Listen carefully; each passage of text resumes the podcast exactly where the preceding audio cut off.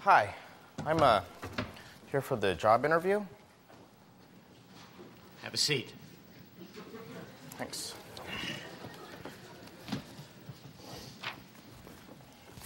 How you doing? I'm all right. So you want to work here? Well, yeah, of course. I'd love to work here.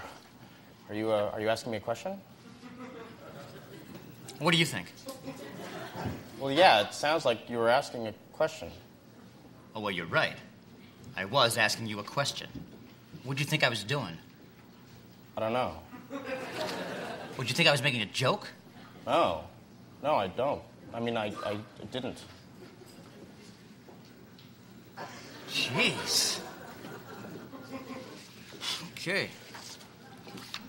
All right, what is this? Uh, why- I, can't even read. What, what, what is your name here? Is this Joe, John, Michael. Michael? It looks like John. It's Michael.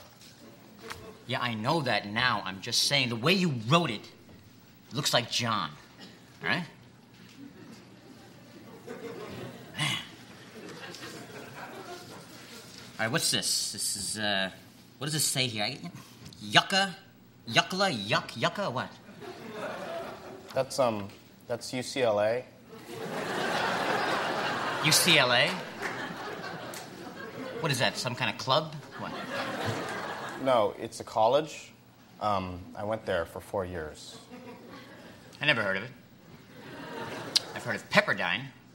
Why didn't you go to Pepperdine? I don't know. I just didn't. I, I went to UCLA. Yeah, I know that now. I'm just saying I've heard of Pepperdine. Is that all right with you? Is that all right that I've heard of it? Yeah, it's fine. Yeah, of course. You know, John, it's not all here. You know what I'm saying? Some of it's here.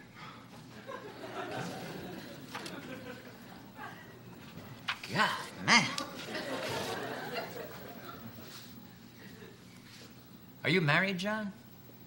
Michael. No. You got a girl? Yeah, kinda. And when's the last time you had sex? I don't mean with her, I mean with anybody. I don't know. Uh, A couple weeks ago. Yeah? I haven't had sex in a while. Yeah, her name was, uh, well, it was like a pet's name. Something like Dash or Dasher. Not like Dash Hound, but Dash something. Dash, Dashy, Dash, I don't know. Anyway, she looked all right. she had a rod in her leg. She couldn't dance. It sucked.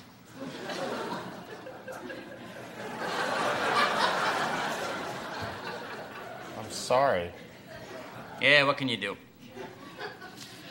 All right, I'm not gonna hire you. Why not? Well, 'cause I don't like you. I mean, I'm getting this kind of weird vibe from you, you know? But if you want to continue the interview, we can. Why would I want to sit here and be interviewed when I know I'm not going to get the job? I think you're an interesting guy. We've got a lot in common. I mean, my name is also John. My name's Michael. Michael, not John. I'm, I'm, I'm gonna, I'm gonna go. Go? Whoa, wait, whoa, what are you talking about? I just told you I haven't had sex in a long time, man. I just gave you a piece of me, and now you just want to bail? You gotta give me something, man. You, you gotta open up. What do you want to know? I mean, I, I don't know what to tell you. What do you want me to? s- Something personal, anything. I don't care. I don't, I don't know. I'm, uh, I'm allergic to cats. I tell you I haven't had sex in nine years, and you tell me you're allergic to cats? What the hell? Get out! I, what are you talking about? I was gonna go. You asked me to stay here. All right, you got the job. I, I do. Yeah, man, it's that simple. Congratulations. Thank you. You start tomorrow. Oh, okay. You did great. Great. See you tomorrow, buddy. Okay. Thanks. All right, be good, John. You, come on in. Yes. Listen, I gotta tell you, I just gave that guy the job, but if you wanna continue this interview, we can. What? Now, when's the last time you've had sex, John?